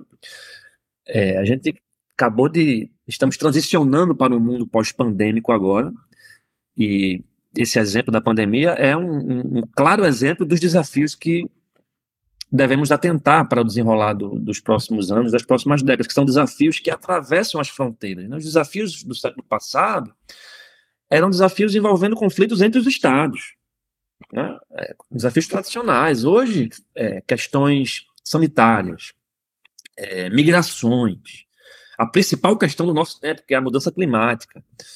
Todos esses são é, desafios que demandam concertação dos países. Ou seja, a gente não, não iria e não vamos vencer uma pandemia como a da Covid-19 se a gente vencer a pandemia só na China, só no Brasil. Ou vence no mundo todo ou não vence. Não vamos vencer os desafios climáticos se, se reduzirmos é, emissão somente no Brasil, emissões no Brasil, na China. Não, tem que reduzir no mundo todo.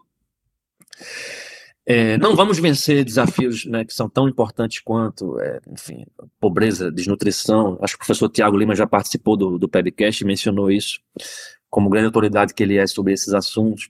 Então, esses são desafios que demandam concertação. Né? E a existência do Banco dos BRICS é, é aí o, o, ponto onde eu quero chegar, né? É, para a gente discutir o tal lugar ao sol para potências emergentes como o Brasil, né, a, a, discussão passa necessariamente por esses aspectos que são sistêmicos, que são estruturais, que a gente não pode prescindir na nossa é, análise.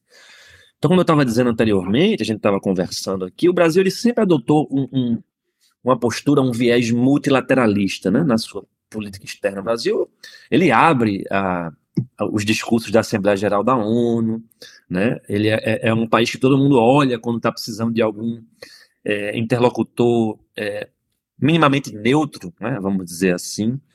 Só que tem certos assuntos que não querem que nós é, sejamos protagonistas. Né? Você deve lembrar lá da, da intermediação brasileira da, e da Turquia na, no, no Irã, né? Na, no enriquecimento nuclear do Irã. Agora o Brasil tenta intermediar a, a questão da Rússia com a Ucrânia também, né? as pessoas já abrem o olho, poxa, mas o Brasil quer dar um passo maior do que a perna. Mas não é isso, a questão é que quem é que vai intermediar? É a Bielorrússia que vai intermediar? É, são os Estados Unidos? É a Europa Ocidental? Não é. É a China? Lógico que não. Então, assim, o Brasil emerge como um, um candidato, é, é, talvez ambicioso, não vamos discutir isso, mas certamente um candidato, um, um candidato que devemos levar em consideração, porque é, por mais que estejamos no BRICS, no BASIC, mas o Brasil também tem está lá na OEA com os Estados Unidos, tem um relacionamento muito bom com os Estados Unidos desde sempre, né? Então, é, tem um relacionamento muito bom com a Rússia, com a China, com os europeus.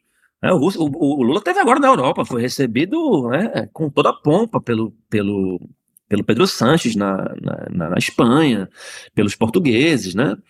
É, então, assim, o, o Macron elogia o Lula, né? Enfim, meu ponto não é esse. O ponto é que o nosso lugar ao sol passa, obviamente, por nossa postura histórica multilateralista, passa por nós próprios, né, pela, pela nossa vontade de ser protagonista, passa pelas questões sistêmicas que eu já discuti, no que o Banco de Desenvolvimento dos BRICS é um desses é, dessas evidências, né?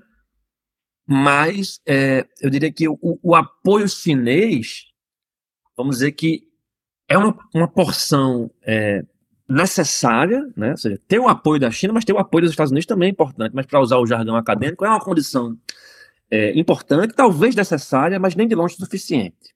A gente não precisa é, exclusivamente da China para ser alçado a um lugar de destaque que nós mesmos, mesmos já reivindicamos há algum tempo. Né? A, a discussão, por exemplo, de ampliação dos assentos no Conselho de Segurança é uma, uma postura histórica do Brasil, antes mesmo de ter uma relação mais próxima com, com os chineses. Então, é, tem questões que vão além da nossa vontade, esse é meu ponto maior, sabe? O Brasil sempre adotou esse viés multilateralista, eu disse, é, privilegiamos historicamente a ONU, hoje em dia também privilegiamos outros espaços de interlocução, como os BRICS, como o BASIC, como o Banco de Desenvolvimento, outros bancos. Sempre, sempre fomos mais recentemente ativos né, pela reforma de instituições do sistema ONU, mas essas reformas não aconteceram, ou quando aconteceram foram tímidas e só ocorreram porque a China pressionou, e não porque o Brasil pressionou. Então veja, ter um banco de desenvolvimento de países do sul global, ter uma, uma ex-presidente brasileira lá é importante, mas isso sozinho é, é só uma parte né, é, da equação. Ser puxado pela China pode ser importante, mas a gente não pode esquecer, como vocês mesmos é, trouxeram na questão, que é um banco dos, dos BRICS? É, mas é um banco que tem sede na China. A maior parte do capital do banco é chinês. E nem é o único banco né, de países do Sul. Talvez o banco principal seja o, o AIIB, né, o Asian é, Infrastructure Investment Bank, que é o Banco Asiático de Investimento em Infraestrutura. E para finalizar, né, é, não é só o Brasil né, que reivindica um espaço que julga merecer no sistema internacional, a Turquia também a Índia também, são países que são, são é, imensos em vários sentidos, né? São, são países destinados a serem potências, e alguns deles, já, alguns deles já foram, inclusive, a Índia e a antiga Turquia eram grandes potências, né? O Brasil ainda não chegou a esse status em nenhum momento da sua história, mas tem todos os atributos que um, uma potência precisaria ter, com exceção de que não somos um país nuclearizado, mas somos um país gigantesco, é, relativamente rico, né? Então, a questão maior é: conseguiremos criar aqui domesticamente um consenso, um projeto que ultrapasse né, os ventos ideológicos e os ventos políticos de ocasião ou não? A gente vai ficar de quatro em quatro anos, de oito em oito anos, reorientando a nossa bússola é, de desenvolvimento, a nossa bússola de inserção é, internacional. Beleza, né? temos algumas linhas mestras, é, mas é preciso saber o que, é que a gente quer. E se a gente quer, para usar o termo da Beatriz, alçar um lugar ao sol, é preciso que um consenso seja construído, para que todos que vão é, contribuir para essa trajetória pensem minimamente de forma coesa o que é que constitui é, o interesse nacional. E nesse diapasão, a relação com a China, mas também a relação com os Estados Unidos e outros países, potências ou não, é, é componente importante né, dessa, dessa trajetória. Muito boa todas as colocações, professor. Inclusive, o senhor tocou várias vezes no ponto sobre a questão climática e a questão russo-ucraniana, que é um assunto muito caro na relação bilateral é, Brasil e China. E isso serve de gancho para a próxima pergunta. Acredito que o senhor deve ter acompanhado assiduamente todas as notícias a respeito da, da viagem que o presidente Lula fez à China em abril, primeira viagem nesse terceiro mandato, né, para se encontrar com o Xi Jinping. Uma viagem que foi repleta de simbolismo para a relação bilateral dos dois países, desde a recepção ao som de Um Novo Tempo, né, gravada por Ivan Luiz com letra de Vitor Martins, até a declaração conjunta celebrando essa parceria estratégica Brasil e China. E aqui dessa, é, dessa declaração eu separei alguns pontos que eu achei bem interessante. Por exemplo, a gente tem a questão da assinatura dos 15 acordos comerciais entre os dois países, né, é, na ordem de 62,5 bilhões de, de reais, a criação de uma subcomissão de meio ambiente e mudança climática no âmbito da COSBAN, né, da Comissão Sino-Brasileira de Alto Nível de Concertação e Cooperação, e a reafirmação do compromisso de um diálogo conjunto sobre a paz para a superação de crises geopolíticas internacionais, que a gente sabe que se refere essencialmente à, à questão russo-ucraniana. Eu sei que a gente ainda está falando de, de um evento muito recente, sem muitos desdobramentos concretos ainda, mas eu gostaria de perguntar ao senhor se primeiro se o senhor tem algum, alguns outros pontos a destacar a respeito dessa última viagem e como o senhor analisa esse momento atual das relações bilaterais entre os dois países, principalmente após essa viagem, e se também já seria possível apontar algumas similaridades ou divergências acerca da política externa adotada nos primeiros, eh, nos dois primeiros mandatos do governo Lula com a política externa adotada na relação bilateral Brasil e China atualmente, nesse eh, terceiro mandato. Perfeito, Caio. É, eu vou começar pela segunda questão, certo? É, até porque pela primeira é, eu não teria muito a acrescentar em relação ao que você já disse. De fato, a pauta ambiental, é, ao meu juízo, foi assim um, grande ponto e deve ser o grande ponto dessa nova fase, dessa nova etapa do relacionamento Brasil-China. Né? muito mais forte do que questões é, meramente econômicas. Eu digo meramente econômicas porque a pauta ambiental também dialoga diretamente com a economia, né?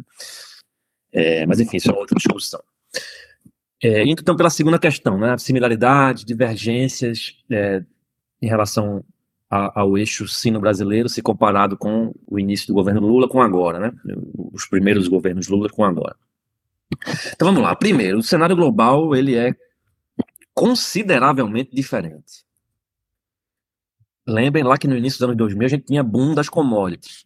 E foi por conta disso, inclusive, que a China foi pouco a pouco galgando a posição de nossa principal parceira comercial, né? Não só nossa, diga-se de passagem, de boa parte do mundo em desenvolvimento por aí, porque é, esses países exportam esses produtos que a China demanda muito. No nosso caso aqui é petróleo, minério de ferro, soja um pouco de proteína animal também, mas o grosso são esses três produtos: petróleo, minério de ferro e soja.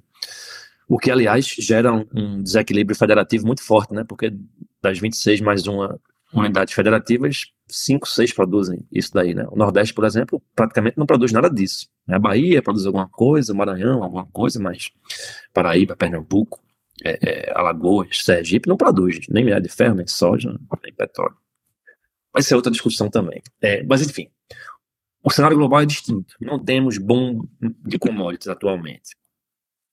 Um outro ponto, a relação China e Estados Unidos atualmente é muito, mas muito mais tensa do que era no início dos anos 2000, quando Lula é, assumiu. Agora temos é, o conflito na Ucrânia, né, que, eu digo agora, já tem mais de um ano, mas é um conflito que traz é uma nítida cisão, né? ou pelo menos uma tentativa ocidental de construir uma cisão entre o bloco da OTAN e seus aliados com um bloco pró-Rússia, com muitas aspas aí, pró-Rússia. Né? Porque, no limite, não nos vamos esquecer, ninguém enviou armas para a Rússia, ninguém enviou tanques de guerra para a Rússia, mas uma boa parte do bloco ocidental enviou munição, tanque de guerra, armamento, treinamento, aviões para a Ucrânia. Então, se tem algum lado que está recebendo apoio para a guerra, é o lado ucraniano. E quem é que está apoiando é a coalizão pró-OTAN, certo? Isso é, importante deixar muito claro. Então, o cenário internacional é muito diferente, como eu disse. Né? Antes mesmo de ter a guerra, é, o conflito Rússia e Ucrânia, a gente lembra bem no governo Trump da guerra comercial, vocês até mencionaram em alguma pergunta. Mas note que o Biden assume e esses conflitos não necessariamente arrefecem com a China, né? A gente já teve jornalista expulso de lado a lado, o consulado do Texas, né, o consulado chinês no Texas foi fechado recentemente. É, acusações de espionagem, acusações de violação de direitos humanos, enfim. Conflitos China Estados Unidos pode não ser diretamente militar, mas em outras frentes ele continua acontecendo. 5G, guerra comercial, direitos humanos, imprensa, enfim em frentes diversas, né? São, para usar um termo que muita gente gosta, né? É guerra híbrida, né? É, ao nível doméstico também temos é, muita coisa diferente a, ah, no âmbito brasileiro, né? É, eu mencionei algumas coisas aqui já. É, tivemos um impeachment, né? É, um golpe de Estado aqui no Brasil. É, tivemos a eleição de um populista de extrema direita. Entramos em recessão. Entramos em crise política.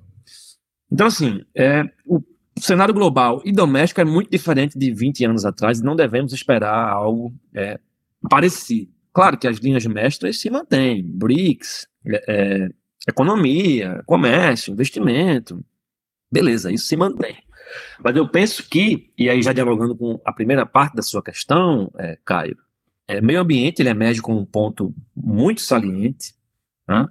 A China já é um ator muito incisivo é, nesse sentido já há alguns anos, muito embora ainda seja um país é, relativamente dependente das emissões é, de carvão, né, como na sua fonte energética, mas se você pegar a trajetória de redução das emissões da China e os investimentos e os esforços que ela faz para tornar-se um, um, país ambientalmente mais saudável, vamos dizer assim, é, nenhum país no mundo faz. Nenhum. Os investimentos da China em carros elétricos, o, o, as metas que ela adota nos seus planos quinquenais são muito mais é, é, incisivas né, do que a, as metas adotadas pelos países ocidentais. Então, o meio ambiente, eu diria que é um, um ponto muito importante a mantermos em vista, a mantermos no radar nesse novo momento das relações é, China-Brasil. Eu penso que um outro ponto também, e em diálogo com o que eu já mencionei anteriormente, é um momento em que devemos observar uma maior proatividade, uma maior, um maior destaque de atores é, subnacionais, atores privados, e atores é, do legislativo federal e subnacional é, também é, são peças importantes desse, desse tabuleiro sino-brasileiro. Claro que o retorno do governo brasileiro ao, ao jogo é muito importante, mas de 2003 para hoje, a presença desses atores outros torna-se muito mais forte né, no, no, no delineamento da relação China-Brasil. Eu penso também que agora que a China está se abrindo, depois de ficar fechado durante a pandemia, a gente deve a, a observar um, um, adensamento dos laços, é, isso diz respeito a nós, né, dos laços culturais e acadêmicos. Né? Cada vez mais devemos ver é, brasileiros indo à China, seja a, a turismo, mas em especial para estudo. Né? Eu mesmo conheço algumas pessoas que têm ido recentemente para lá para estabelecer é, morada por algum tempo. Né? Estão estudantes de, de, mestrado, doutorado em particular, mas também pesquisadores, é, professores visitantes.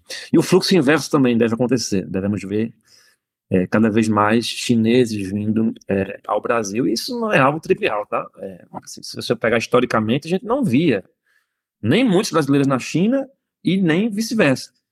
Isso deve é, voltar a, a, acontecer e deve incrementar a escala, eu, eu imagino. E, por fim, eu diria que, é, em termos de política externa em si, é, me parece que Lula e o Celso Amorim, né, que é um, um assessor especial, né, é, eles parecem alinhados, né, com essa postura mais proativa, mais incisiva do Brasil é, em temas globais. O Celso Amorim já percorreu aí alguns países desde o início do mandato, esteve na Ucrânia, inclusive, recentemente. E é, é, esse alinhamento né, dos dois mostra que né, estamos partindo aí de um entendimento de que somos um país é, importante, relativamente neutro, pacifista, multilateralista, pró-diálogo, que não toma lados. Né? E todos esses movimentos, né, do lado do Brasil, os movimentos sistêmicos, e mesmo do lado da China também, são movimentos que é, dialogam né, com, com certos é, é, pontos que a literatura né, acadêmica já, já traz, né, tanto sobre política externa da China como sobre política externa do Brasil. Então, do lado brasileiro, por exemplo, a gente tem visto uma democratização é, da nossa política externa. Esse é um termo é, que o, o, professor Davison, que acho que vocês entrevistaram também, é, usa muito, né? Uma política externa pós-diplomática, né? ou seja, mais atores envolvidos.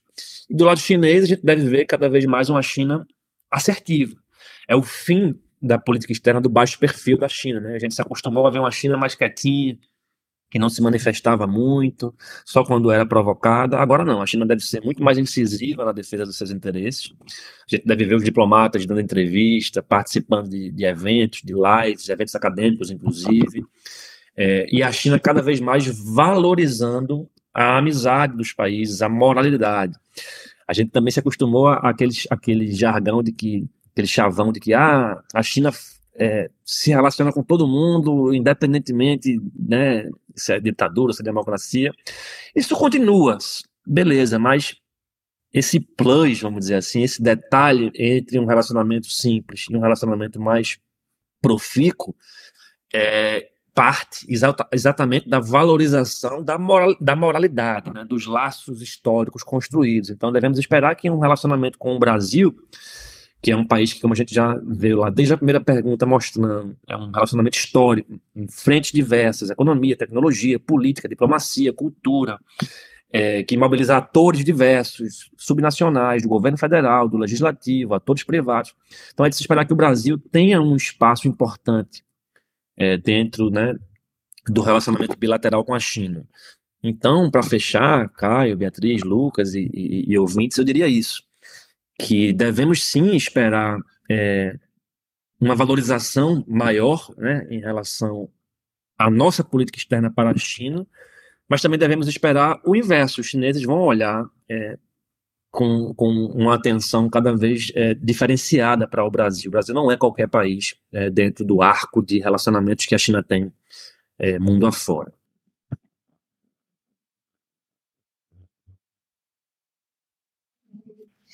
Bom, professor, é, muito obrigado por ter respondido as perguntas. Realmente vai ser um ótimo exercício para o pensamento da gente e dos demais ouvintes. E aí, só para finalizar, a gente queria pedir para o senhor, já que o senhor é um especialista no tema, de, enfim, se o senhor quiser é, tomar tempo para agradecer ou para divulgar alguns projetos que o senhor tenha e principalmente dar para nós e para os ouvintes dicas de livros ou de filmes, músicas que eh, nós, enquanto estudantes, consigamos perceber além da teoria, além de textos e de notícias, essa maior relação do Brasil com a China.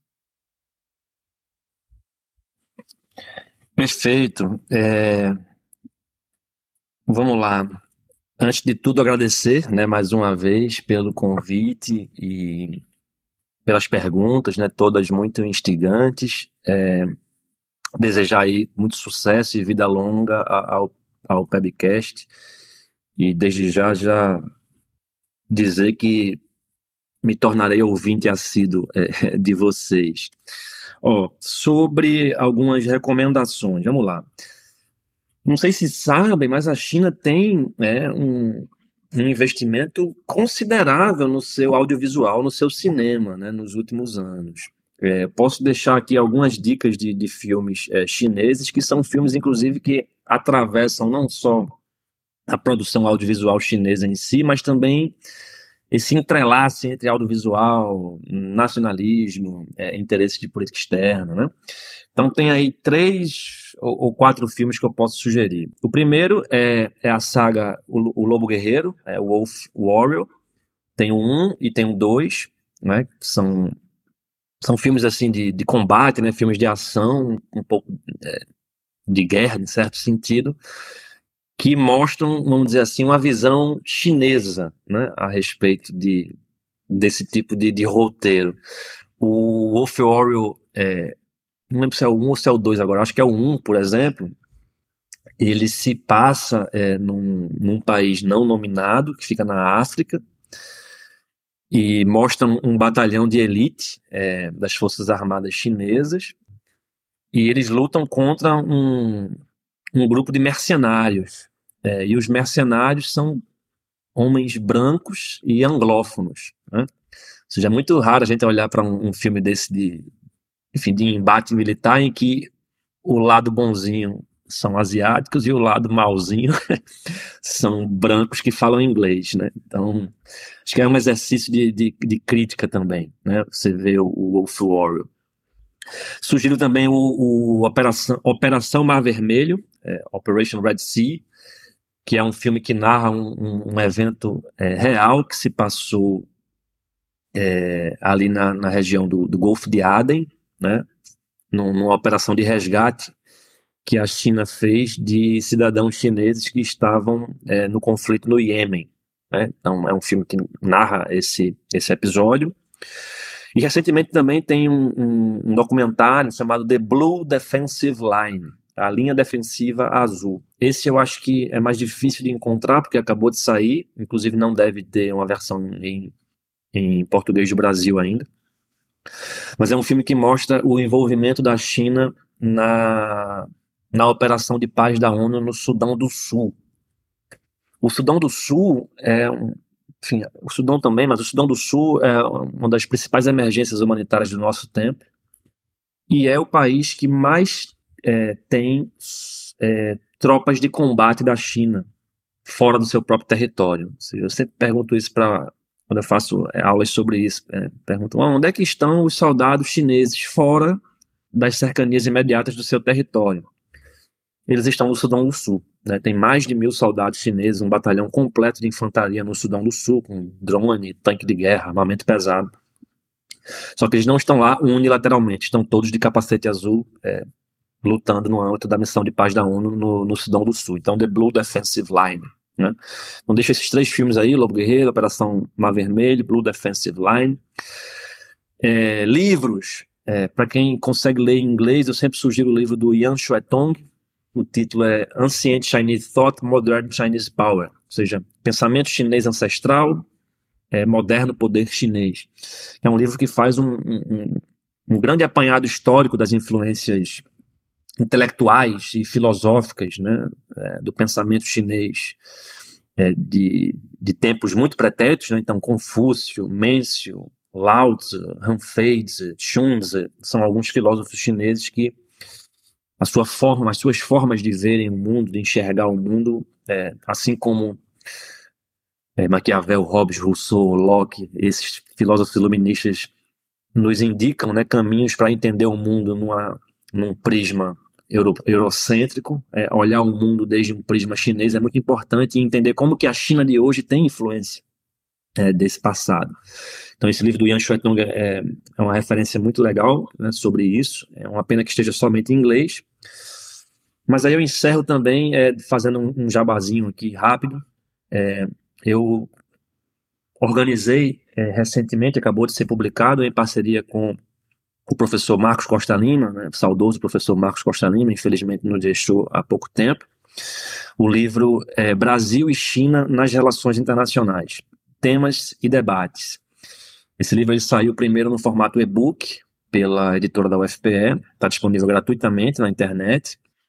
E ele acabou de sair numa segunda edição ampliada, tem capítulos a mais e revisada também, é, uma versão impressa né, pela Amazon aí, fazendo já uma propaganda indevida, vocês conseguem acessar é, esse livro a um preço é, simbólico. Brasil e China nas relações internacionais, temas e debate. Eu organizei com o professor Marcos Costa Lima, tem é, oito capítulos sobre temas diversos. Então, tem, tem um capítulo sobre relações China e Brasil no setor da soja, tem um capítulo sobre China e, e África, tem capítulo sobre feminismo na China, tem capítulo sobre é, Estado e capital na China e no Brasil, enfim, tem capítulos sobre temas dos mais diversos. Em língua portuguesa, está é, tá disponível gratuitamente em e-book e numa versão ampliada e revista é, no formato é, impresso. Quem estiver em Recife, no Rio de Janeiro, consegue encontrar nas livrarias. Quem estiver fora, consegue encomendar aí pelas internets da vida. E fecho de, deixando aqui o, um, um anúncio em primeira mão também para vocês. E em breve, muito em breve, ainda esse ano, vai sair o livro Relações China-África, também pela editora da UFPE. Esse é um livro que tem a organização minha, do saudoso professor Marcos, e da professora Elza Craichete, da Universidade Federal da Bahia. Então, é um livro com vários capítulos que cobrem questões diversas sobre China e África, desde a cultura, passando pela cooperação, economia, geopolítica. Conta com atores, é, desculpa, conta com autores e autoras daqui do Brasil, de universidades brasileiras, do Nordeste e, e, de outras regiões, mas também conta com autores é, chineses e africanos. Então, até é, final do ano, com certeza, mas pretendemos que em muito breve, aí, nos próximos meses, talvez ainda nesse primeiro semestre, esse livro esteja disponível. Esse vai ser em versão física, pela editora da UFPE. Tá bom? É isso. Obrigado, gente. Muito obrigado, professor, mais uma vez, tá bom? Em nome aqui de todos os integrantes do webcast, né, que não puderam estar aqui com a gente.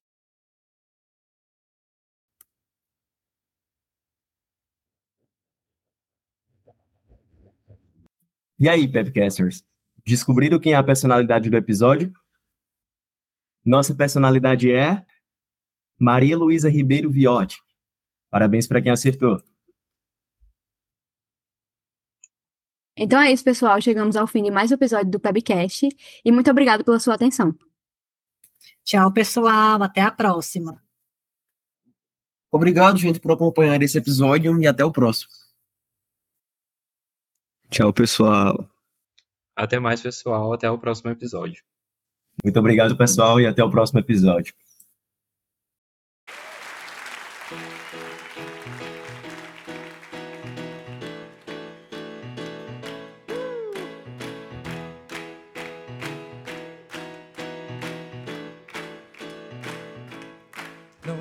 Tempo, apesar dos castigos, estamos atentos, estamos mais vivos para nos socorrer, para nos socorrer, para nos socorrer.